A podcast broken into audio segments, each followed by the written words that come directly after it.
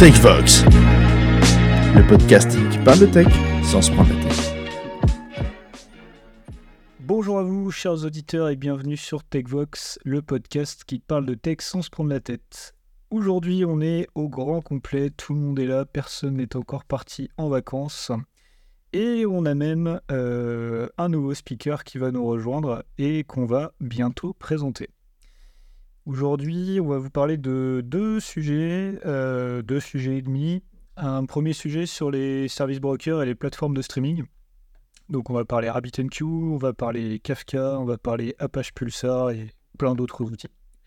Et un deuxième sujet dans lequel on va faire un petit peu le tour de l'actualité de ces dernières semaines, voire de ces derniers mois, euh, avec un petit focus sur, euh, sur la brique Azure OpenAI dont on a un petit peu parlé dans le dernier épisode, mais sur lequel on voulait euh, remettre une petite couche, euh, histoire de bien enfoncer le clou. Donc je disais aujourd'hui, nous sommes au grand complet, donc on va faire un petit tour de table, histoire de, de prendre un peu le mood de tous les speakers, et en particulier de notre cher nouveau. Et bah, du coup, on va commencer par lui. Euh, donc c'est Baptiste, ingénieur d'études chez C2S, qui nous a rejoint aujourd'hui. Donc welcome Baptiste. comment tu te sens pour ce premier épisode? Eh ben, un peu stressé pour être honnête. Euh, bonjour à tout le monde, je suis ravi d'ouvrir la communauté euh, TechVox. Donc, comme disait Mathieu, moi je suis euh, ingénieur d'études euh, chez C2S depuis 6 ans maintenant. Et j'ai décidé de rejoindre la communauté avec vous pour tout ce que c'est bon moment que vous donnez à tout le monde et participer justement à ça aussi en, tant que speaker, donc de notre côté, de côté de la fonction. Quoi. Suis en tant qu'auditeur, mais en tant que speaker aujourd'hui, avec tous ces sujets. Excellent, super. Bah, écoute, bienvenue Baptiste, j'espère que tu vas bien t'éclater. Pas de stress, hein, les, épisodes, c'est toujours, c'est toujours cool. Hein. J'espère que vous le ressentez d'ailleurs dans nos enregistrements. Il n'y a pas de prise de tête et c'est ça qui fait un peu le côté, euh, le côté sympa des, des épisodes.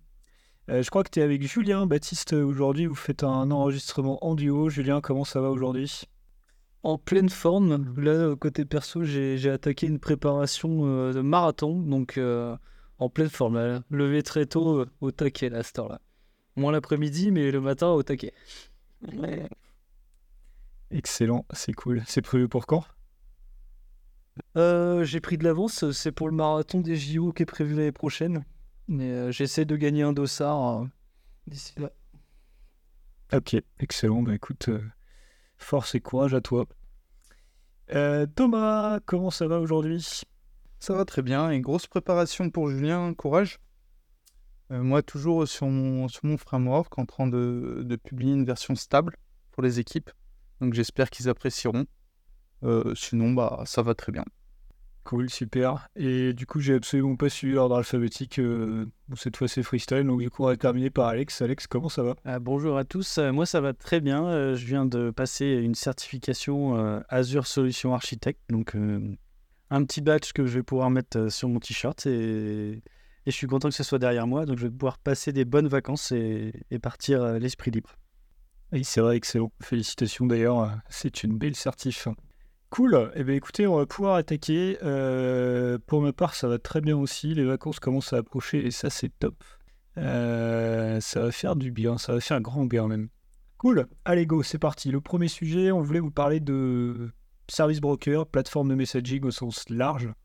Euh, donc comme je le disais, ça va tourner autour de RabbitMQ, Kafka, Pulsar et plein d'autres outils. Avant de rentrer un petit peu dans le dur, on voulait faire une petite présentation un petit peu théorique de, de ce que c'est une, plateforme de streaming, une plateforme de, messaging, euh, histoire de poser un peu les choses et qu'on puisse, euh, qu'on puisse ensuite échanger là-dessus. Vous n'êtes pas sans savoir qu'on est dans un monde où les systèmes temps réel sont, sont assez légions. le traitement traditionnel des données il est plus viable les entreprises travaillent de plus en plus avec des flux euh, massifs de données, qui peuvent être des données financières, des données de log d'application, des données IoT ou, que sais-je. Et il est nécessaire du coup d'avoir des systèmes euh, adaptés et capables de gérer ces, types de flux. Euh, donc une plateforme de streaming slash messaging, on verra la différence un tout petit peu plus tard, c'est un système hautement scalable qui est capable d'ingérer en continu des millions d'événements, d'éléments par seconde à partir de diverses sources.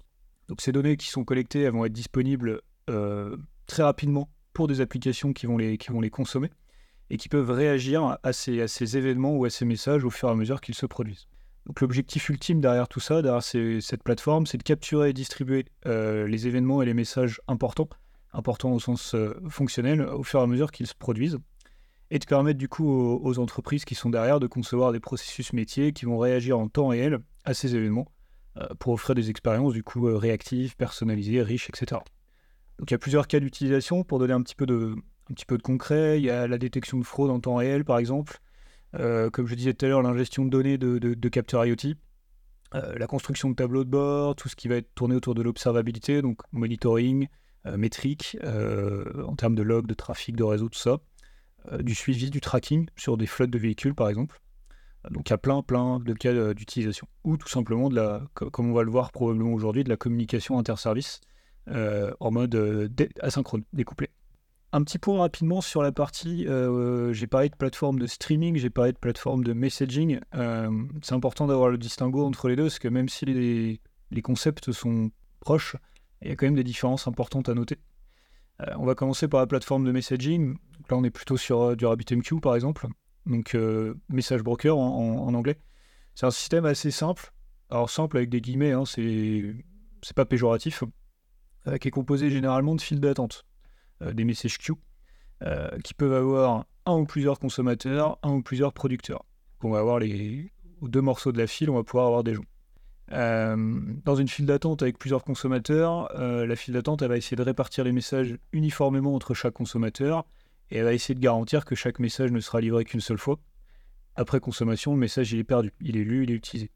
Plusieurs façons de paramétrer tout ça, on peut avoir, euh, différents réglages sur ces trucs-là en fonction des outils. Euh, donc il y a deux notions importantes, il y a la notion de durabilité. Derrière ce, message broker, la file, le message broker, il va stocker le message euh, en mémoire, voire ailleurs, pour que les consommateurs puissent les consommer de manière asynchrone. C'est-à-dire s'ils ne sont pas tout de suite prêts à consommer le message, c'est pas grave, le message va les attendre. Et il y a une notion de persistance où le message broker va s'assurer de ne pas perdre les messages reçus.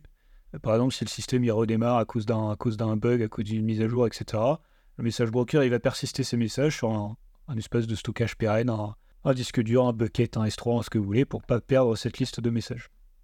Donc dans le message broker, le côté durabilité et persistance, c'est deux, options importantes qui sont, recherchées. Euh, elles ne sont pas obligatoires d'ailleurs, la plupart du temps c'est, c'est relativement optionnel. Côté plateforme de streaming, c'est un petit peu différent, en particulier sur la partie euh, organisation de la donnée. Les messages vont plutôt être organisés dans un fichier de journal, un topic. Donc là, on va plutôt se rapprocher de, ce qu'on voit sur Kafka, voire sur Pulsar. Chaque consommateur va en fait s'abonner au, fichier de journaux ou au topic qu'il souhaite, et il recevra l'ensemble des messages qui transitent par cette plateforme de streaming. Euh, donc, du coup, la plateforme va envoyer le même message à tous les abonnés dans un ordre spécifique. L'ordre sera respecté et ça, c'est un point important. Et le point qui est intéressant sur cette euh, notion de plateforme de streaming, c'est que c'est le, les consommateurs qui, vont, avoir la main sur le curseur de navigation. C'est-à-dire, ils vont pouvoir remonter dans le temps sur, euh, ce topic pour aller chercher un message qui aura lieu, je sais pas, moi, hier soir à 18h04, je veux savoir ce qui s'est passé et je veux remonter dans le temps pour expertiser un bug, pour comprendre un comportement, ce genre de choses-là. Ce qu'on ne peut pas forcément faire aussi facilement avec un message broker. Euh, donc du coup, le consommateur est responsable de l'emplacement de lecture auquel il se trouve, contrairement à une plateforme de messaging, du coup, c'est la, file d'attente qui va, gérer ce process-là. Et du coup, dans, un, dans une plateforme de messaging, euh, les messages ne seront pas forcément supprimés, donc on va pouvoir retraiter a posteriori, revenir en arrière et euh, éventuellement rejouer des scénarios si jamais, on en a besoin. Donc on peut noter que ces deux concepts-là sont quand même assez proches. Hein. L'objectif c'est de faire communiquer deux briques ensemble de manière asynchrone. Mais néanmoins, il y a quand même des différences importantes à, noter. Euh, voilà pour la partie un peu théorique. Alors après, on pourra rentrer dans le dur dans pas mal de choses, notamment le, modèle PubSub qui est, qui est, au cœur un petit peu de, ces, plateformes-là. Les différents protocoles qui vont être derrière. Donc, on va sûrement vous en parler aussi, avec notamment AMQP, euh, qui est le protocole derrière RabbitMQ. Et du coup, il y a MQTT aussi, qui est un, autre protocole euh, sur lequel on peut aussi faire des choses. Et il y en a d'autres, des un peu plus, euh, confidentiels, euh, notamment que j'ai découvert il n'y a pas très longtemps, qui s'appelle STOMP, Simple Text Oriented Message Protocol, qui est un, protocole hyper simple en fait. on peut se connecter sur un serveur STOMP avec un vulgaire telnet et échanger dessus, donc il est, il est super super léger. Et après, il y en a d'autres qui sont vraiment euh, précis dans leur domaine d'utilisation, comme euh, OpenWire par exemple, XMPP, euh, et évidemment HTTP. D'ailleurs, HTTP peut, rentrer dans ce, cadre-là. voilà, bon, j'ai fini, de, faire un peu mon intro, mon intro théorique. Euh, ça paraît poser les bases pour tout le monde. On va pouvoir échanger un petit peu là-dessus. Donc, je ne sais pas si vous aviez des. Je sais que vous êtes tous sur des sujets un petit peu qui tournent autour de ces, plateformes-là, et RabbitMQ en, en particulier. Euh, donc, ça va être l'occasion d'apporter un, un peu de retour terrain, un peu d'expérience concrète sur ces choses-là, et euh, de pouvoir échanger sur les, avantages et les inconvénients de ces, différents types de solutions. alors, du coup, moi, je vais pas trop parler de Kafka, etc., parce que j'ai plutôt utilisé les, outils Azure, euh, et notamment le service bus. Ce que j'aime bien aussi dans, ce, ce, que tu viens de décrire, euh, et dans la notion de topics, c'est un point euh, que tu as mentionné, c'est le fait de pouvoir récupérer les messages tout le temps après, derrière, pour les réutiliser, analyser ce qui s'est passé.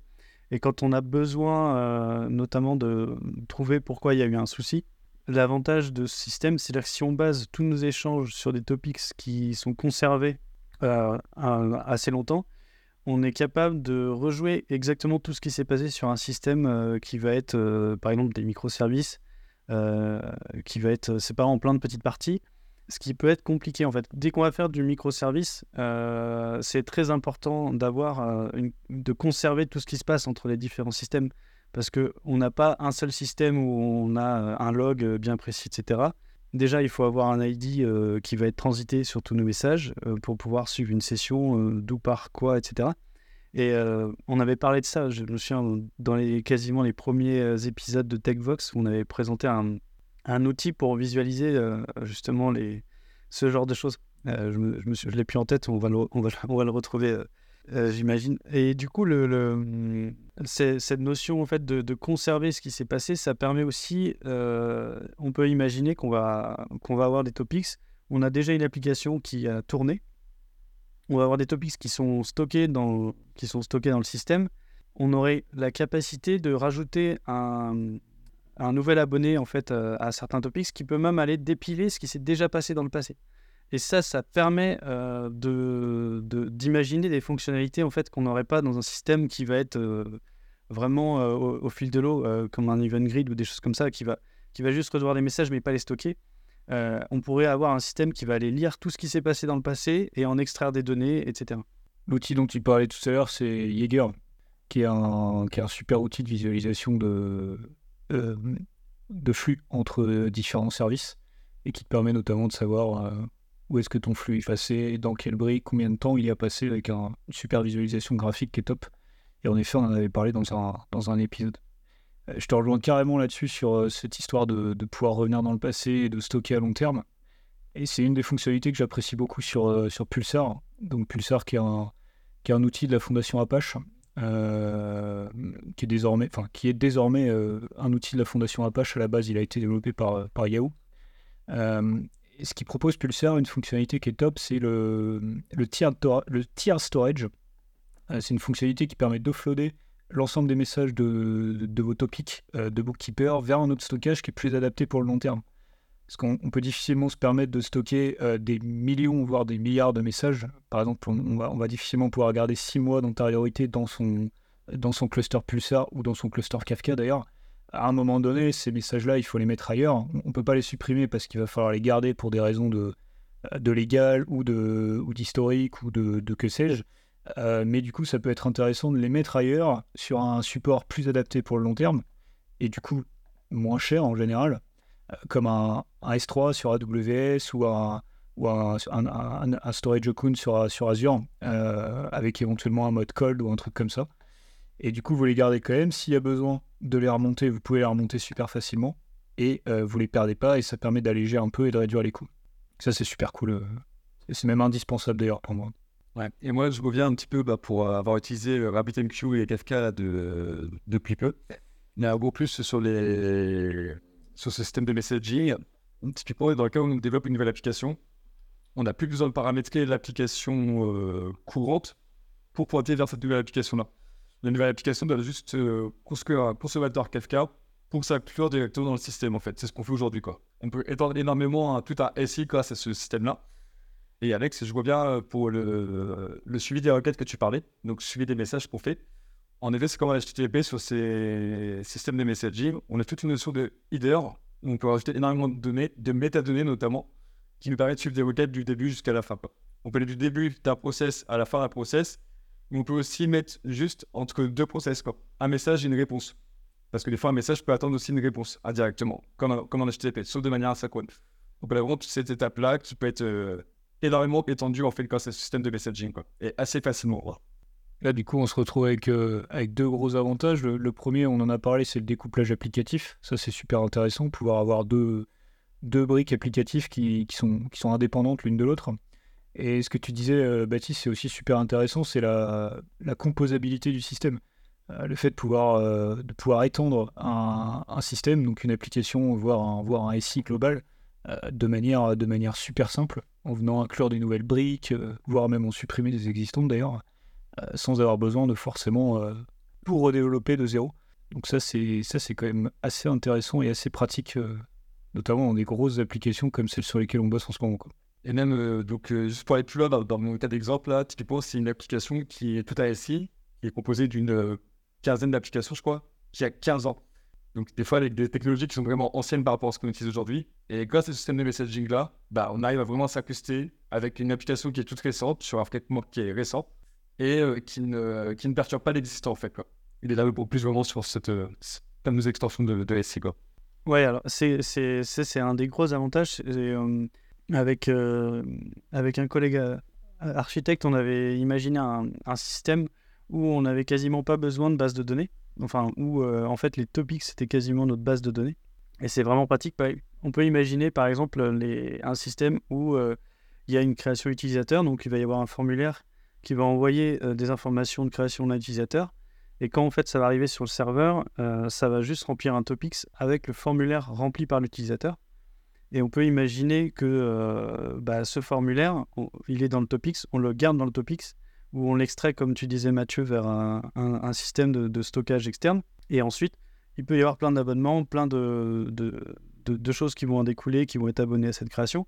Mais vu qu'on a conservé ces données dans le topics, on peut très bien avoir euh, conservé tous les utilisateurs à l'intérieur euh, de, Stopix et rajouter un système qui a besoin de savoir quelque chose de nouveau pour euh, extraire l'information plus tard. Et, si on a conservé ça dans un stockage, on, peut vraiment l'exploiter comme si c'était une table en fait, quasiment.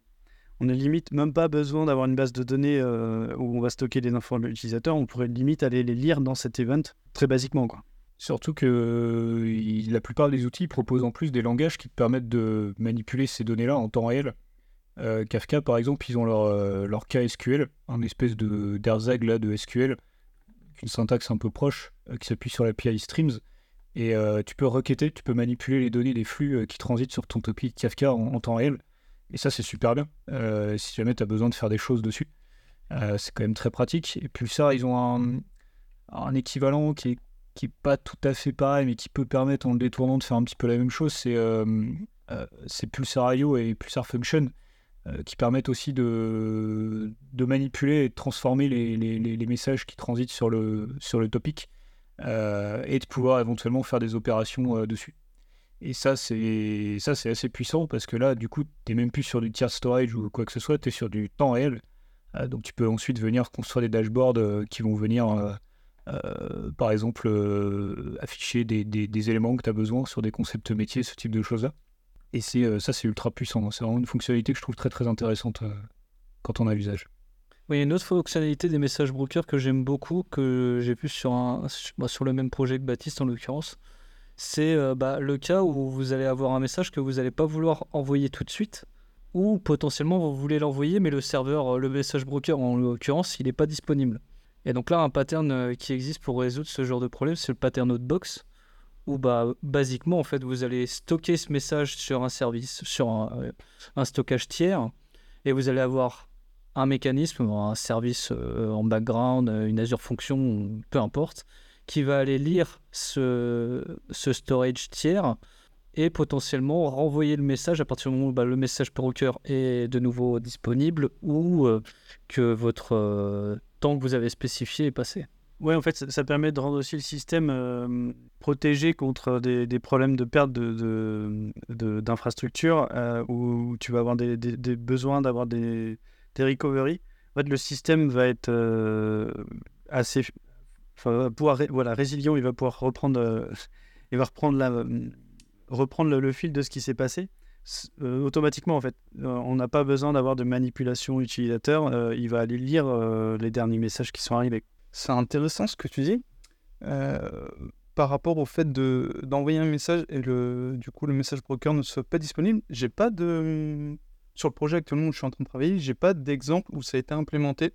Du coup, je serais bah, intéressé de savoir comment ça a été prévu, parce que dans le cadre du développement du framework, nous on émet un message, euh, a priori le, le RabbitMQ est disponible et on n'a pas de validation de bah, le message a bien atterri dans la queue de, du consommateur. Ouais, moi je pensais au, au cas où par exemple le, celui qui est abonné derrière n'est pas forcément disponible. Euh, et là après il, va- il va, il va pouvoir récupérer le message. Si ton RabbitMQ il est, il est mort, euh, par contre euh, oui tu as des problèmes. Sur notre projet, du coup, on a les deux cas. C'est-à-dire que vraiment, bah, c'est ça, c'est vraiment en amont de ton message broker. Et c'est totalement message broker agnostique. C'est-à-dire que ça pourrait être Kafka, ça pourrait être MQ Mosquito, ça pourrait être RabbitMQ, peu importe. On a cette logique-là côté code euh, en amont du client vers ton message broker. Et côté réception, bah, même principe. Alors là, pour le coup, avec Kafka euh, ou un- une plateforme de, de streaming, pardon, c'est plus simple parce qu'il gère l'offset bah, en fin de compte, si ton application elle tombe, quand elle va se relancer, elle va automatiquement se réabonner à toutes les topics qui lui sont dédiés et repartir de l'offset, du dernier offset sur lequel elle était basée. Donc le rejet se fait automatiquement. Là où sur une plateforme euh, de messaging comme RabbitMQ, bah là c'est plus compliqué. Ça, c'est géré par. euh, dans le header, tu as une entrée qui s'appelle persistance, qui permet de. Tous les messages qui arrivent dans une queue, si le rabbit euh, bah, du coup s'éteint et redémarre, euh, bah, il va pouvoir redépiler tous les messages qui n'ont pas encore été acquittés par, euh, par le consommateur. Donc lui aussi, si le consommateur il, il s'éteint, il, re- redémarre, et bah, du coup, il va, il va recevoir tous les messages dans l'ordre où, où ils étaient arrivés. Et ça me rappelle un projet où en fait on, avait on avait eu ce souci, c'est que on utilisait un event grid, donc euh, les messages ils étaient envoyés, ils n'étaient pas conservés. Et euh, ce qu'on avait fait, c'est que pour justement trouver d'où venaient les problèmes, on avait créé un, un service qui était abonné à, tous les topics. Enfin, il s'abonnait à tous les à, tous les topics de l'event grid et tous les, tous les messages qui étaient envoyés étaient reçus par ce système et étaient logués. C'est-à-dire qu'on avait un système dédié à ça euh, pour euh, justement courir ce problème euh, de, de- non-conservation des messages. Quoi. Quand on est dans ce cas-là, il faut penser à ça et il faut prévoir en fait un service qui fait ça. Ça permet aussi de voir si l'abonnement fonctionne, si les messages sont envoyés. pour, pour le développement, ça fait partie des, des must-do. Et dans le cas plus précis, nous, faut pas qu'on puisse perdre les messages parce que chaque message perdu, en fait, c'est de l'argent perdu parce que c'est potentiellement des commandes de quelque chose. Donc, du coup, c'est très critique. Dans le cas où il y a quelque chose qui se passe mal, euh, nous, on a implémenté le pattern 3Q. Donc, euh, s'il y a un traitement qui échoue, bah, du coup, ça va dans la queue d'erreur. Et cette queue d'erreur, en fait, c'est une, euh, comment dire, c'est l'étape de fin là. on arrive au dépôt, c'est fini, et tous les messages restent là. Ils doivent être dépilés par, par une personne physique pour pouvoir identifier et essayer de rejouer, du moins résoudre le problème et rejouer le message. C'est comme euh, sur les Poison Queue euh, sur Azure, c'est-à-dire que quand tu as une queue et qu'un message est en erreur euh, par... euh, Enfin, il y a un système qui va être enregistré au niveau de... qui va souscrire à la, à la queue. Quand il dépile les messages et que à- la fin, c'est pas un, un- code HTTP 200, le, message va être mis par Azure dans une Poison Queue pour être relu éventuellement par un autre système pour être mis dans des logs éventuellement ou euh, faire un rejeu. Mais euh, ça, c'est oui, important euh, de le prendre en compte parce que euh, tu forcément des, systèmes, enfin, tu vas forcément avoir des erreurs. Et vu que c'est distribué, si jamais tu n'as pas de, gestion de ces erreurs-là, tu, vas, tu, vas, tu vas te retrouver un peu à, à chercher une aiguille dans une botte de foin en fait. Poison Q, Q d'erreur, je crois qu'on a, a- sur Kafka, moi j'ai plus souvent vu le terme de dead letter, mais on, se rejoint, c'est le même système. Et c'est au passage un très bon moyen de gérer de manière générique euh, des comptes rendus KO aux différents microservices qui peuvent vous avoir appelé ou avoir généré le topics à l'origine. Donc pour rendre plus résilient enfin, votre application et euh, gérer les KKO dans une application microservice ou euh, un ST qui est appelé depuis euh, de multiples applications, c'est toujours quelque chose de compliqué. Et ce genre de mécanisme, c'est pareil, c'est un must-do euh, à mettre en place dès le début. Yes, et sur les dead letters, tu as le dead letter et le dead letter TTLS, je crois. C'est euh, pour dire, ok, ton message il est arrivé dans cette queue en mode dead letter, et bah tu peux le rerouter dans une autre queue au bout d'un certain nombre de temps, et du coup tu peux du coup implémenter un pattern de retry avec, euh, bah, enfin tu le refais dans 3 secondes, après dans 7 secondes, etc. Jusqu'à temps de définir un nombre de, de retry max avant que ça parte, ça parte dans une autre queue, enfin, etc. Tu peux, du coup, tu peux faire quelque chose d'assez complexe là-dessus, sur cette politique de rejeu. Thomas, euh, tout à l'heure, tu parlais d'acquittement de, de messages avec euh, la. Euh, je me pose une question. Si j'ai deux applications qui sont abonnées à la même queue, j'ai une application qui est deux même. J'ai un message qui part dans queue. Est-ce que l'acquittement est vrai pour les deux consommateurs ou sur lui, à RabbitMQ, c'est juste de distribuer le message et se moque de qui l'a quitté? Normalement, dans le fonctionnement normal, c'est un message par euh, distinct par, euh, par consommateur. Quand on a plusieurs qui sont abandonnés, ça fait du load balancing. Il y en a un qui va le recevoir, puis l'autre, puis l'autre, puis l'autre. Et s'il euh, y en a un qui ne la quitte pas, et eh bah, c'est quand il va redémarrer que le message lui sera redistribué. Tu veux, tu veux dire que le message est dédié à un consommateur précis? En général, alors dans, dans le cas qu'on a avec RabbitMQ, c'est X producteurs de messages pour un consommateur, du moins un type de ST qui, consomme. Parce que tu peux avoir aussi euh, un autre fonctionnement où tu as euh, un producteur et euh, X consommateurs. Oui, c'est faisable aussi. C'est un autre mode, un autre mode de fonctionnement. Moi, j'avais envie de parler de, de, c'est un petit peu pour ouvrir un peu le sujet.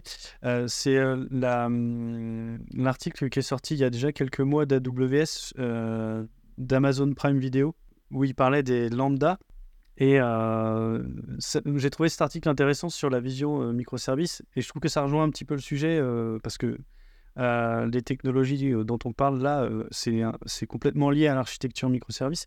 Et ce que j'ai compris en fait de cet article, c'est que là où ils ont économisé soi-disant 90% de leur facture AWS, c'était en rebasculant sur une architecture un peu plus monolithique et en intégrant les échanges euh, entre les différents euh, services euh, in memory dans une application monolithique au lieu de passer par un service cloud de, de, message broker justement. et en, fait, c'est c'est un peu comme si on pouvait prendre un RabbitMQ et le mettre à l'intérieur de notre processus, quoi, de notre process.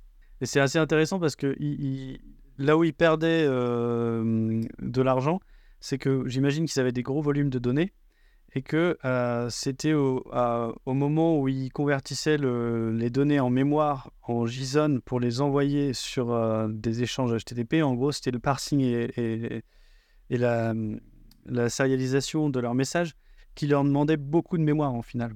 Donc c'est assez intéressant comme exemple parce que en fait, tout à l'heure, on disait, bah, c'est pas mal d'avoir des topics qui se conservent indéfiniment, etc.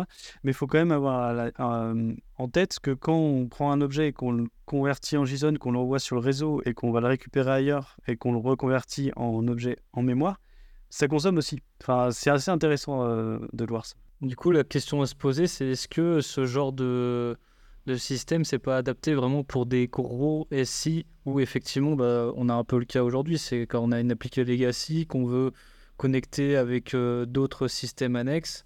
Et donc là, ça peut être intéressant parce qu'on n'a pas la même techno, on n'est peut-être pas dans les mêmes environnements.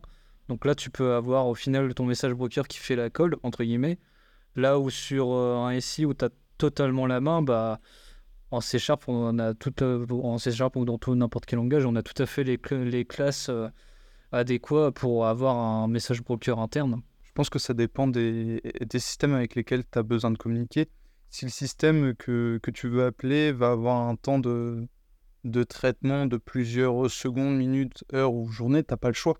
Tu es obligé de passer en mode euh, message broker, tu lui demandes bah voilà j'ai besoin de ça et euh, tu sais que tu auras une réponse mais tu l'auras pas tout de suite. Tu peux pas te permettre de, de rester en full rest si, si du moins le, les ST sont longs. Bah ouais, si, si tu as besoin d'avoir un processus avec beaucoup d'étapes et que tu as besoin de, résilience dont on parlait tout à l'heure, c'est intéressant, je trouve, que de mettre en place ce genre de système. C'est-à-dire que tu peux très bien avoir une partie du, mécanisme qui va tomber, euh, ça va pouvoir repartir à l'étape où ça s'est arrêté. Euh, si jamais tu as des traitements de données qui, vont prendre beaucoup de temps, Mais euh, si jamais euh, tu peux le faire euh, à l'intérieur de ton processus, rester sur une architecture microservice, c'est ce qu'ils ont fait en fait à AWS. Ils sont restés sur une architecture microservice, mais au sein du même, euh, du même euh, processus, ils ont mis en gros une, comme une machine virtuelle qui, qui, qui va tourner toute seule et, euh, et ça, ça répond à leurs besoins et ils gardent quand même cette notion de séparation des tâches. Quoi. Pour les appels longs à des briques externes, Thomas, ce que tu disais tout à l'heure, tu peux aussi très bien te baser sur la. Tu peux le faire en HTTP. Avec la, la RFC 9110, là, tu retournes un, ton service renvoie un HTTP 202 euh, accepted avec une, euh, des informations, une URL généralement que tu vas ensuite aller pouler régulièrement pour savoir où en est ton traitement. Euh, et du coup, tu te retrouves avec un- une implémentation de, de long running task en mode euh, REST API, HTTP classique et sans avoir besoin du coup d'un broker intermédiaire ou d'un système entre les deux. Il faut juste par contre en effet que les deux systèmes s'accordent entre eux évidemment. Et après tu peux implémenter en C Sharp un système qui se base sur des background process, des background tasks par exemple, qui vient euh, régulièrement, je sais pas, toutes les... à régler, 5 minutes. Euh, tu vas réinterroger euh, cette URL là pour vérifier si ton traitement est terminé, si oui tu vas. euh. Donc tu, peux le faire aussi. Après, t'as pas les mêmes gains, évidemment, mais, mais c'est faisable. Du coup, tu serais sur un fonctionnement similaire.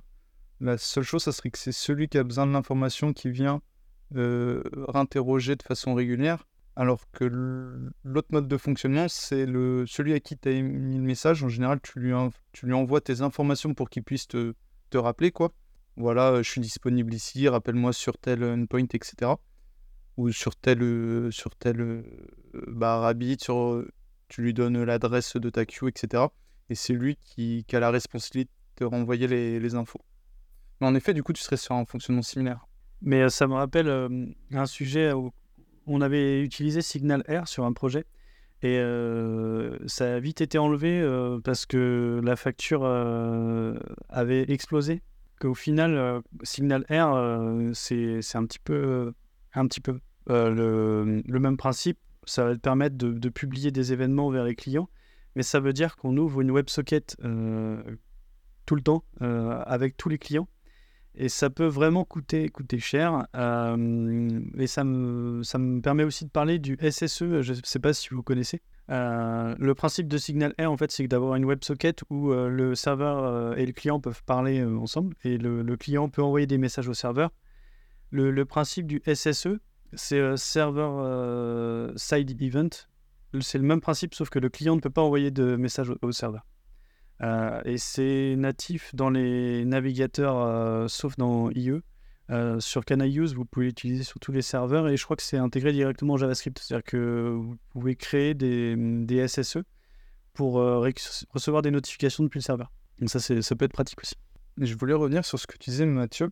Le fait, du coup, de, faire le, fetching de façon récurrente, du coup, ça t'évite d'avoir quand même un service broker. Et niveau coût, ça doit être quand même moins élevé parce que je sais pas si vous avez regardé un peu le, coût des licences RabbitMQ ou les autres. Ça peut s'élever euh, à plusieurs milliers d'euros. Clairement, euh, moi je trouve que cette fonctionnalité, enfin ce, design-là, il est intéressant quand tu as une application qui est pas forcément très complexe, qui n'a pas de gros besoins euh, derrière.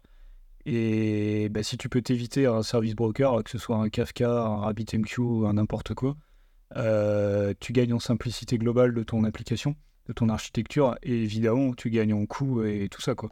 C'est si t'en as pas la nécessité, c'est un peu plus green. green pour ton appli et green pour ton portefeuille quoi. Donc euh, ça, ça- c'est important d'y réfléchir quand même parce que il n'y a pas de silver bullet et du coup le service broker il répond pas à tout. Parfois tu peux faire différemment et ça peut le, ça peut le faire aussi. Je voulais, je voulais vous parler d'un dernier petit sujet avant, avant qu'on switch sur l'actu. Euh, C'était les, les schémas. C'est c'est une fonctionnalité que j'aime énormément dans, dans Pulsar. Euh, dans Pulsar, en fait, sur ton topic, euh, par topic, tu vas pouvoir définir euh, un schéma au format euh, JSON euh, dans lequel tu vas définir ce, que ton, ce que les objets, ce que les événements qui vont arriver dans le topic sont, sont censés ressembler. Donc les propriétés, leur type et pas mal de, choses comme ça. Et du coup, ça te permet de faire de la validation d'événements directement au niveau de ton topic. C'est-à-dire que si tu ne respectes pas le, schéma qui est attendu, t'es jeté et ton, ton, ton événement, ton message, il peut pas venir dans ce topic-là. Et donc, du coup, ça t'assure que les producteurs et les consommateurs, ils sont sur la même longueur d'onde et qu'ils euh, discutent et qu'ils échangent avec un format qui est connu et euh, défini par le tiers, par le broker. Euh, ça, je trouve ça super intéressant. Je sais, j'avoue, je sais pas si ça existe dans Kafka, dans RabbitMQ. Peut-être que vous pourrez. À ma connaissance, c'est pas natif. Il faut le coder euh, soi-même. Après, en soi, c'est pas très compliqué à faire, mais il me semble pas que ce soit natif. Oui, il y a peut-être des librairies tierces qui le proposent euh, si c'est pas dedans, mais euh, ouais, c'est pas mal. Ouais, je confirme, je l'ai pas vu. D'ailleurs, dans, dans Rabbit et dans Kafka, je pense que c'est la même chose. Tu- C'est n'importe quoi dans, dans les queues.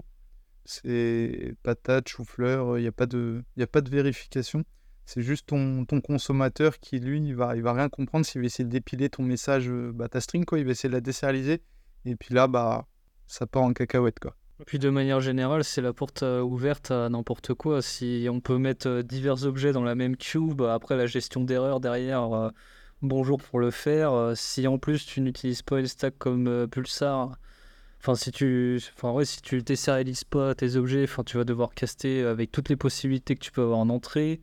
Il suffit que tu aies des objets qui soient polymorphiques, bah alors là, laisse tomber, c'est Enfin, ouais, c'est, c'est, c'est- de manière générale, euh, je pense qu'on on est tous d'accord pour dire que un topic égale un type de message. Et Après, c'est comme tout. C'est En informatique, on peut tout faire. Il faut juste qu'on applique bien les standards, qu'on se mette d'accord euh, pour éviter euh, tous ces éventuels problèmes. Et là, tu vois, donc ça, je suis parfaitement d'accord, mais tu vois, si tu peux le configurer nativement dans le, dans le broker, ah, c'est quand même mieux parce que, on va pas se le cacher, il y en a toujours un qui va faire une connerie à un moment donné d'un côté, il va envoyer de la merde parce que, parce que voilà, ça peut arriver. Et si ça a été gravé dans le marbre à un moment donné, euh, c'est quand même pas mal, quoi. Tu vois, ça se rapproche un peu de, de ce qui se passe dans, avec gRPC, et c'est ce que j'aime bien dans ce protocole-là. Avec gRPC, tu as une notion de schéma aussi qui est côté client et, et, euh, côté serveur et qui permet de, bah, de, de verrouiller l'échange et de dire euh, on échange en utilisant tel format, tel langage.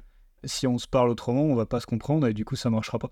Et ça c'est pas mal. Ça, ça verrouille un peu les choses, mais ça les verrouille dans le bon sens, je trouve. Ça sécurise. C'est bien, euh, surtout quand tu as, t'as plusieurs euh, parties euh, dans un projet qui ont pas forcément la même vision des choses.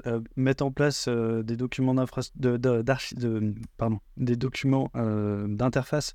qui vont être implémentés directement dans le système, ça permet de se protéger sur euh, des accusations euh, qui pourraient arriver. Je pense qu'on on un petit peu aussi sur le modèle euh, API. Où on pourrait presque s'imaginer versionner ces topics en fait avec ces notions de schéma.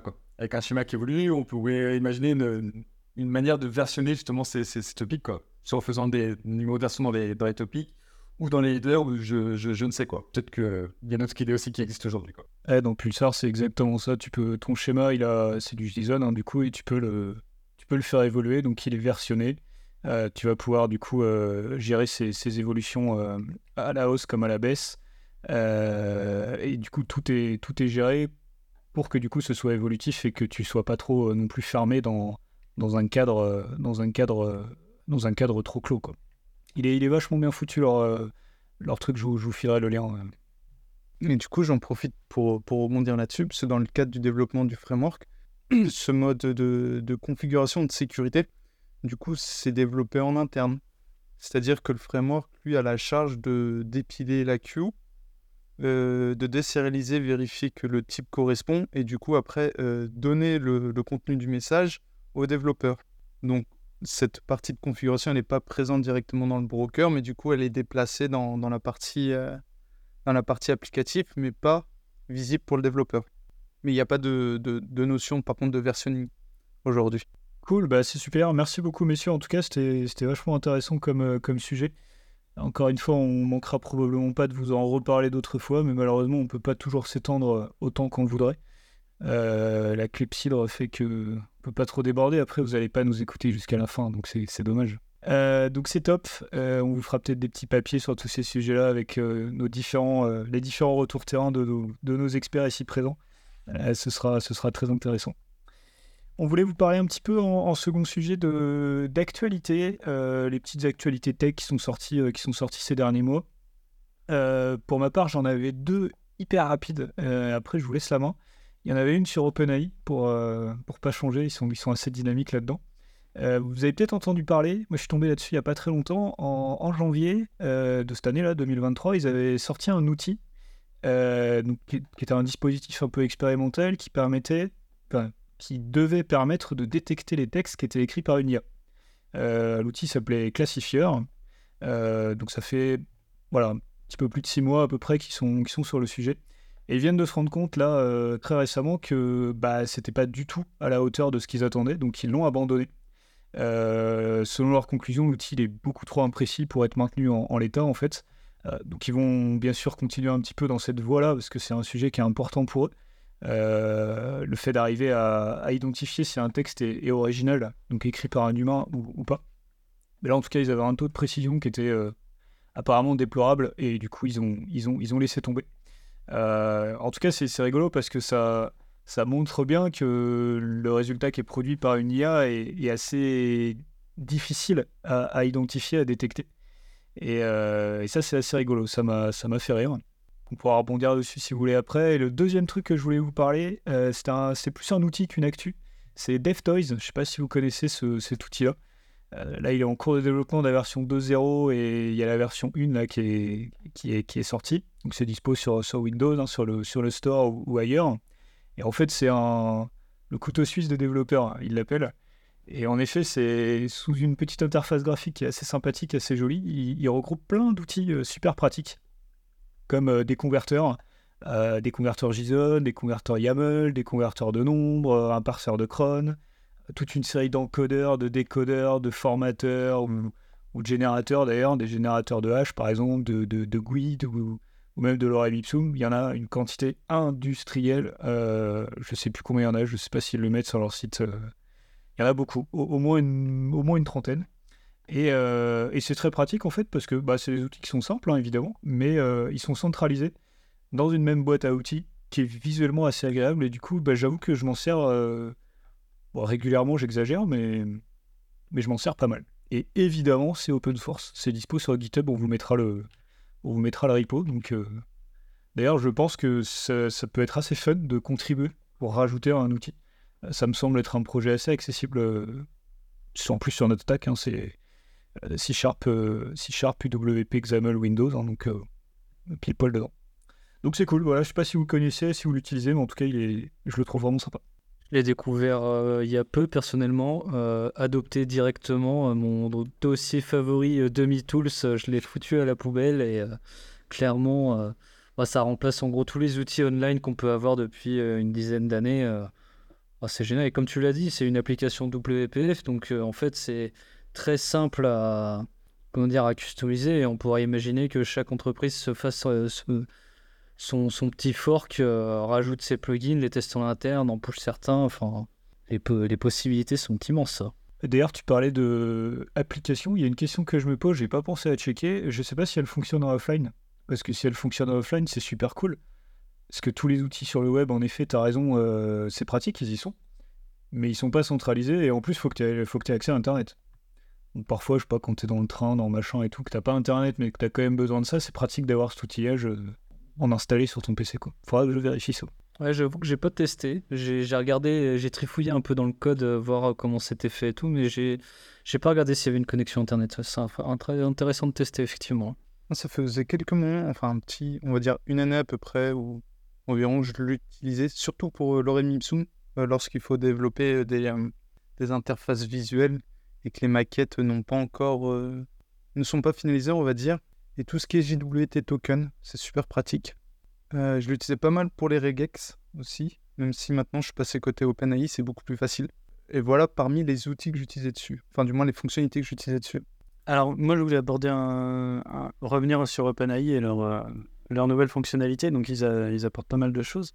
Euh, il y en a une qui n'est pas encore sortie en France, que j'attends avec impatience, qui s'appelle les hum, Custom Instructions. Donc euh, les, instructions personnalisables, en fait, on pourra euh, définir un profil euh, dans les options, dans ces options de d'OpenAI et on pourra aussi intégrer un pré-prompt, c'est-à-dire des instructions qui vont être exécutées avant chacune de nos commandes ou de nos chats pour lui donner un contexte. Par exemple, on pourra lui dire qu'il doit répondre comme un développeur senior en .NET. on pourra lui dire d'utiliser des VAR plutôt que définir les types ou lui donner un style de, développement qu'il va utiliser après dans tous nos prompts. Donc il y aura deux parties, il y aura cette partie de pré-prompt et en dessous il y aura une partie où on peut définir des informations sur nous, par exemple dire qu'on est un développeur, dire qu'on a telle ou telle certification, qu'on utilise tel euh, cloud euh, euh, provider, etc. Donc ça, je l'attends vraiment avec impatience parce que ça nous évitera de retaper à chaque fois mille fois les, les, mêmes textes quand on l'utilise, sachant qu'on ne change pas de stack tous les jours. Petite question, c'est uniquement sur le, le premier prompt qu'on fait pour initier le contexte ou il va le mettre à chaque, à chaque évolution du chat?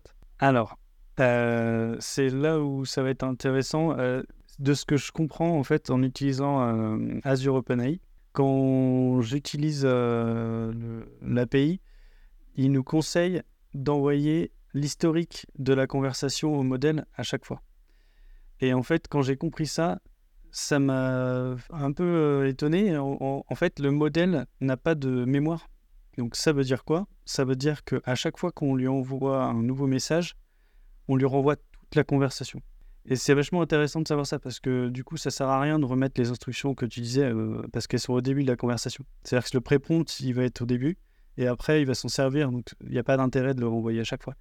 Mais ça veut dire aussi plusieurs choses. Ça veut dire que tes conversations euh, sont limitées au nombre de tokens maximal que le modèle peut prendre. Ça veut dire que, on en avait parlé la dernière fois, le modèle, il peut prendre un certain nombre de tokens en compte. Si ta conversation dépasse ce nombre de tokens, ça, la conversation, bah, soit il va plus comprendre ce qu'il a dit au début. Donc euh, c'est pour ça que tu peux avoir des fois des, l'impression qu'il perd la mémoire. C'est parce que euh, la conversation est trop longue et elle va être, elle va être euh, enfin chantée. Le début va être enlevé quoi. Ça explique aussi peut-être pourquoi des fois, quand le, le, phénomène qu'on expliquait où on se retrouvait avec plusieurs mauvaises réponses d'affilée et on essayait de le recentrer vers, vers une thématique au final, ce qu'il doit peut-être faire en interne, c'est justement ignorer cette partie de la conversation qui lui est passée pourtant en pré-prompt. Ouais, c'est ça, il va pas récupérer forcément euh, les, derniers messages. Et c'est euh, intéressant en fait euh, de savoir ça. Moi, j'en reparlerai après quand on, reparlera d'Azure OpenAI si vous voulez. et en tout cas, sur cette fonctionnalité, j'imagine que vous avez des attentes aussi. du coup, j'avais une question. Lorsqu'on est du coup sur OpenAI, à aucun moment, il nous informe que il va essayer de répondre à notre question, mais il n'a pas réussi à passer tout le contexte euh, bah, précédent, et que du coup, sa réponse peut, ne pas correspondre. On n'a pas ce type d'information. Non, je crois qu'on ne l'a pas, mais par contre, euh, si tu fais une application comme euh, ce que va nous présenter Alex après, avec un... Enfin bref, il en parlera après, tu vas pouvoir intercepter, je pense, l'exception qu'il lève, ou l'erreur qu'il lève, ou tout simplement le compter manuellement et du coup renvoyer un message à l'utilisateur en lui disant attention, euh, ton nombre de tokens est trop élevé par rapport au max que je peux supporter. Du coup, euh, le moteur n'a pas, pas le contexte complet et du coup ta réponse est susceptible d'être euh, biaisée, fausse, erronée. Enfin, tu vois. je me demande s'il faut pas le gérer à la main ça en fait, actuellement. Ok, ça serait dans la réponse. Et du coup, je me pose la question par rapport à Copilot. Est-ce qu'il y a ce type de, problématique? Bah, Je pourrais pas te répondre sur Copilot, mais derrière, euh, pour moi, en fait, les modèles, tu le vois assez vite hein, quand tu regardes euh, sur Azure OpenAI euh, la notion de prompt engineering, etc. Au départ, ils proposaient qu'un pré-prompt dans, leur, dans leur système. Il n'y avait pas encore tous ces outils avec l'ingestion de données, etc. Et là, en fait, j'ai regardé un petit peu comment ça fonctionnait tu un exemple qui te donne où euh, tu peux ingérer des données? C'est-à-dire que tu peux lui dire euh, je vais utiliser des documents et je veux que tu les exploites pour, euh, pour répondre à mes questions ensuite sur, sur un chat. Donc tu peux lui envoyer des documents. Le... Quand tu lui envoies des documents, en fait, il n'utilise pas ChatGPT. Il utilise Azure Cognitive Search. Donc en, gros, tu prends tes documents, il va les mettre sur un storage account, un, compte de stockage Azure. Euh, c'est un endroit où on peut placer des fichiers. Ensuite, avec Azure Cognitive Search, il va utiliser un système d'indexeur. Il va indexer ton document. Et quand tu vas euh, envoyer une question euh, à, à ChatGPT, Azure OpenAI en fait va utiliser Azure Cognitive Search pour essayer de trouver un extrait de ton document qui correspond à ta recherche et ensuite il va l'ajouter dans ton prompt. Et faut, en fait, il faut voir les modèles de, de, LLM. Le seul point d'entrée que tu as dans ton LLM, c'est de parler avec lui, de lui envoyer un message. Tu n'as pas moyen de lui envoyer des, données. Il ne peut pas appeler une API il peut pas, etc. Donc tout ce, que fait Azure OpenAI derrière, nous, on va pouvoir le faire, on va pouvoir l'intégrer et faire des choses qu'ils font eux. Donc ça, ça va être intéressant dans notre travail, je pense. Euh, et ça, ça on, va sûrement euh, s'y atteler dans les mois qui viennent. Mais ça veut dire quoi? Ça veut dire qu'on va faire du prompt engineering. Et euh, si par exemple, vous prenez le, code interpréteur, je ne sais pas si vous avez, si vous l'avez utilisé un petit peu, le code interpréteur, en gros, il permet de, de faire du, Python à l'intérieur de ChatGPT. Donc on peut lui dire, euh, imagine, euh, euh, écris-moi un tableau de, caractères avec les, premiers nombres entiers et, affiche-moi ce tableau à l'écran. Et ce qui va se passer, c'est que il va prendre la question qu'on lui a envoyée et il va utiliser en gros un sous-prompt, c'est-à-dire qu'il va pouvoir, il va créer une tâche en parallèle qui va dire avec un, un pré-prompt, utilise du Python. Euh, euh, enfin non, définis-moi du code en Python. Il va, il va essayer de résoudre le problème en Python, donc comme si nous on utilisait ChatGPT classiquement, et il va réussir à identifier les parties de, la réponse qui sont au Python. Il va les prendre et après il va les mettre dans un exécuteur de code Python et il va exécuter le code, il va regarder s'il y a des erreurs. Donc ce qu'ils ont fait Azure OpenAI en fait en créant le code interpréteur, c'est qu'ils ont créé un système de prompt engineering où quand tu lui envoies un message, euh, il va renvoyer un message au modèle en lui disant résous-moi le problème avec du Python. Il va récupérer le, code de ce truc-là. Et après, là, il n'utilise plus euh, ChatGPT. Il prend le résultat, il le met dans un interpréteur de Python. Il vérifie les. Et en fait, c'est assez, c'est, assez fou parce que ça veut dire que ça nous ouvre un champ de possibles énorme. On pourrait très bien faire en C Sharp. On pourrait très bien dire euh, résous-moi ce problème en C Sharp récupérer le, résultat en C l'exécuter et renvoyer les erreurs. C'est ce qu'il fait en fait quand tu regardes le code interpréteur. Il dit ah il y a une erreur et il renvoie, euh, il, refait une boucle et en fait il refait un prompt en fait euh, tout seul et, il récupère l'erreur et il dit euh, c'est comme si tu étais un humain et que tu essayais de résoudre le problème quand tu utilises ChatGPT, tu fais la même chose.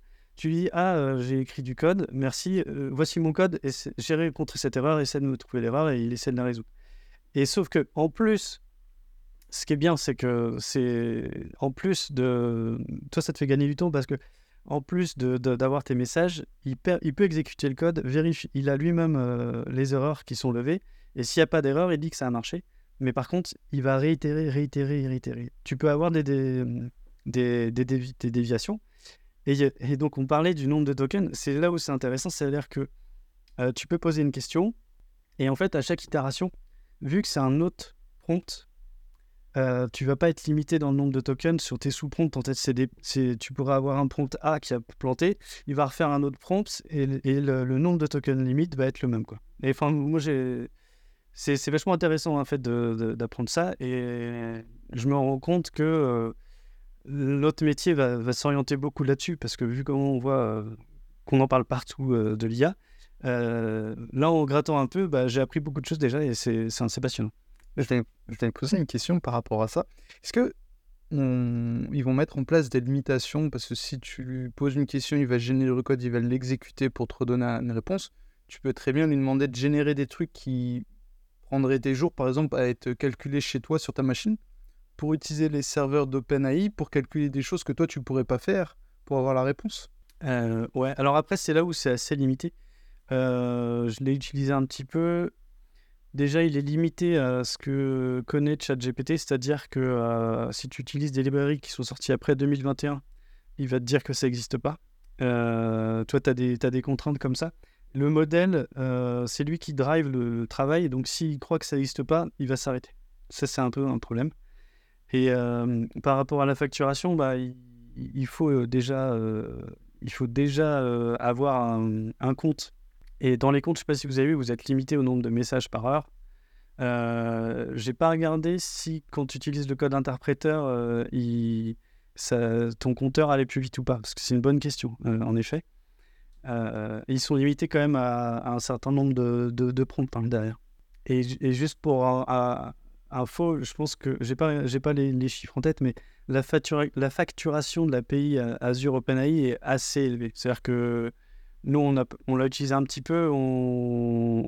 J'ai mis un budget dans Azure là, euh, d'un certain nombre d'euros pour qu'on soit alerté si on dépasse un certain quota. Parce que là, on est en train de regarder où on fait une application en React. Imagine que tu mettes un, hook euh, à la noix qui fait des appels euh, toutes les secondes et que ça envoie des appels API derrière avec des prompts. bonjour, la, bonjour la facture. Donc, il faut être assez faut faire attention à ce genre de choses. J'espère que la comptabilité est au courant de tes actions. Ah, c'est confidentiel. Ah, c'est bon, il a mis un budget, on est sauvé. Ouais, j'ai pas, j'ai pas encore mis d'action group, mais bon. Et je pars en vacances en plus. Mathieu, je t'ai mis dans les emails d'alerte si jamais ça dépasse. Je sais pas qui est ce Mathieu, je le connais pas. Ah, c'est vrai que le service Azure OpenAI, il est pas mal. Euh, il est pas mal, mais t'as as vite fait, as très vite fait avec ces outils-là de, bah, de les utiliser de manière plus ou moins intensive et du coup de, très vite exploser les budgets. Euh. C'est vrai qu'il faut faire gaffe, euh, ça peut s'envoler rapidement. Et pour revenir aux problématiques du coup de token, lorsque tu fais ta conversation, il serait pas intéressant de... Euh, donc tu as fait plusieurs questions, tu arrives à ta énième question, et de rappeler, ou du moins de résumer les choix que tu as fait par rapport aux autres questions?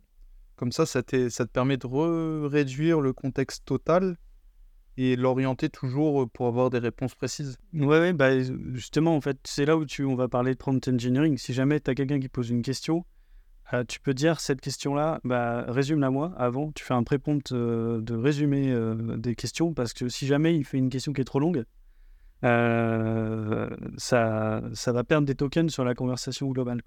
Mais en fait, là, on a un problème qui va, enfin, qu'il va falloir résoudre.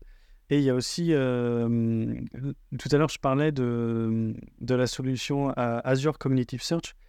Euh, j'ai fait quelques tests avec l'exemple qui donne euh, par, par défaut. Enfin, il y, a un GitHub que tu peux déployer, qu'on a déployé, enfin que Mathieu a mis en place, où on a un, un, projet en React, ce qui va, on peut mettre des dossiers, des fichiers pardon PDF, le Azure Cognitive Search va les indexer et ensuite euh, ChatGPT va utiliser, enfin Azure OpenAI va utiliser ce, système pour, euh, pour se baser sur des index et euh, des documents externes. Le Azure Cognitive Search, en fait, on pourrait utiliser Lucene, par exemple, je ne sais pas si vous connaissez pour indexer nos documents, on pourrait faire des choses comme ça. À terme, je ne sais pas si on aura d'aussi bons résultats qu'en créant notre propre modèle et en l'entraînant. C'est-à-dire que ça, c'est une question que je me pose, c'est-à-dire que si tu fais ça, en fait, tu vas ajouter des extraits de texte à tes prompts qui vont être euh, envoyés au modèle qui lui est entraîné. Mais le modèle, il, te, répond sur euh, ce que tu lui as envoyé. Donc, c'est une certaine partie, une certaine quantité d'informations. Mais lui, il a beaucoup plus d'informations. Et quand euh, tu lui poses une question, on a fait le test, des fois, il se base même pas sur ce que tu lui as envoyé. Il nous a répondu un truc sur la Tour Eiffel alors qu'on lui posait des questions sur. on lui avait envoyé des documents uniquement sur le C Sharp, par exemple. Je regardais un talk euh, de la part de, la chaîne YouTube de .NET euh, il y a pas longtemps euh, sur ce sujet, et où ils expliquaient que en fait aujourd'hui on considère GPT comme la solution à tout, et un peu à tort parce qu'en fait des IA qui répondent à des besoins de remonter d'infos sur une doc ou etc. Bah il y en a déjà plein en fait pour différentes thématiques et notamment Azure Cognitive Search qui est extrêmement puissant pour récupérer de la donnée euh, depuis un PDF en fait. Après, euh, Cognitive Search, il t'apporte le côté indexation. C'est d'ailleurs lui qui coûte un bras euh, dans l'histoire. Hein. C'est un service qui est assez cher. Par contre, il t'apporte pas le côté bah, dialogue et exploitation de ces données-là. Et c'est là que la combinaison des deux est intéressante. C'est indexer un set de données ça, ça existe déjà, on sait faire et c'est pas une nouveauté réelle. Par contre, venir interroger ces données-là avec une solution de, de chat, un peu euh, de, dialogue, un peu de bot, un peu humaine, euh, ça c'est un petit peu plus inédit quand même. en tout cas, moi, j'avais pas entendu parler de ce type d'outil-là avant. Mais peut-être que ça existe, hein, que ça existait, pardon. Et en fait, tu peux tu peux faire pas mal de choses. Et il y a une limitation aussi. Euh, L'Azure Cognitive Search, apparemment, il y a une limitation. Tu peux faire de la recherche sémantique uniquement en anglais. Donc déjà, euh, ça limite un petit peu. Euh, je ne sais pas s'ils vont le faire assez vite pour le français, mais euh, la, notion d'indexation, Lucene existe depuis déjà des années. Ah, J'ai un trou. Il y a une techno là pour faire de la recherche sur des documents JSON distribués qui est basée dessus. Ah, j'ai un trou qui coûte assez cher. Et euh, en fait, c'est Lucene, euh, c'est la première année où j'ai commencé à développer. On m'en parlait déjà parce que je travaillais dans une société qui faisait des, de la documentation euh, et qui, indexait sa documentation avec ça. Et ça, ça, fait des années qu'on fait ça, mais c'est clair que ce que vient de dire Mathieu, la, la, la, combinaison des deux, ça rend complètement fou le, le système parce qu'en gros, on peut parler à sa, doc- à sa documentation et on peut parler à, ces documents. Mais l'importance d'une bonne indexation et d'un bon outil de recherche est, aussi important qu'avoir un bon modèle derrière parce que euh, j'ai eu des exemples où quand j'utilisais l'outil, il me répondait il me répondait sur ce que le modèle connaissait. Et quand je regardais le détail des extraits qui étaient envoyés euh, au prompt, ils n'avaient aucun rapport avec la question que j'avais posée. Ils apportaient rien euh, de pertinent et parce que la, la fonction de recherche de Azure Cognitive Search bah, n'avait pas bien fonctionné. Et la question que j'avais posée, euh, il y a peut-être une manière de poser les questions aussi qui est importante. Ok, super. Eh ben, écoute, euh, merci Alex. C'était, top cette présentation. Je pense qu'on manquera pas de vous en reparler parce que c'est un sujet sur lequel on, on travaille euh, à l'heure actuelle et on va essayer de sortir quelque chose, quelque chose de sympa. J'en ai pas forcément beaucoup plus pour l'instant, mais, mais ça devrait être cool. Donc du coup, on manquera pas de vous en reparler sur TechVox et ailleurs. Euh, ben, merci messieurs, c'était un, super épisode. J'espère que ça vous a plu, chers auditeurs. Euh, on ne manquera pas de reparler de tous ces sujets-là à d'autres moments. Et je pense qu'on va vous souhaiter de bonnes vacances. Je ne sais pas encore si on réenregistrera des épisodes de TechVox euh, sur le mois d'août. Vacances oblige, on sera sûrement un peu moins là, peut-être au soleil, à la plage ou, à la montagne, on verra. Mais quoi qu'il arrive, on se retrouve à la rentrée en pleine forme avec un, épisode spécial qui sortira à la rentrée, je ne sais pas trop quand exactement, euh, sur lequel on vous fera un petit feedback de l'été. Merci chers speakers, merci chers auditeurs et à bientôt. Bonnes vacances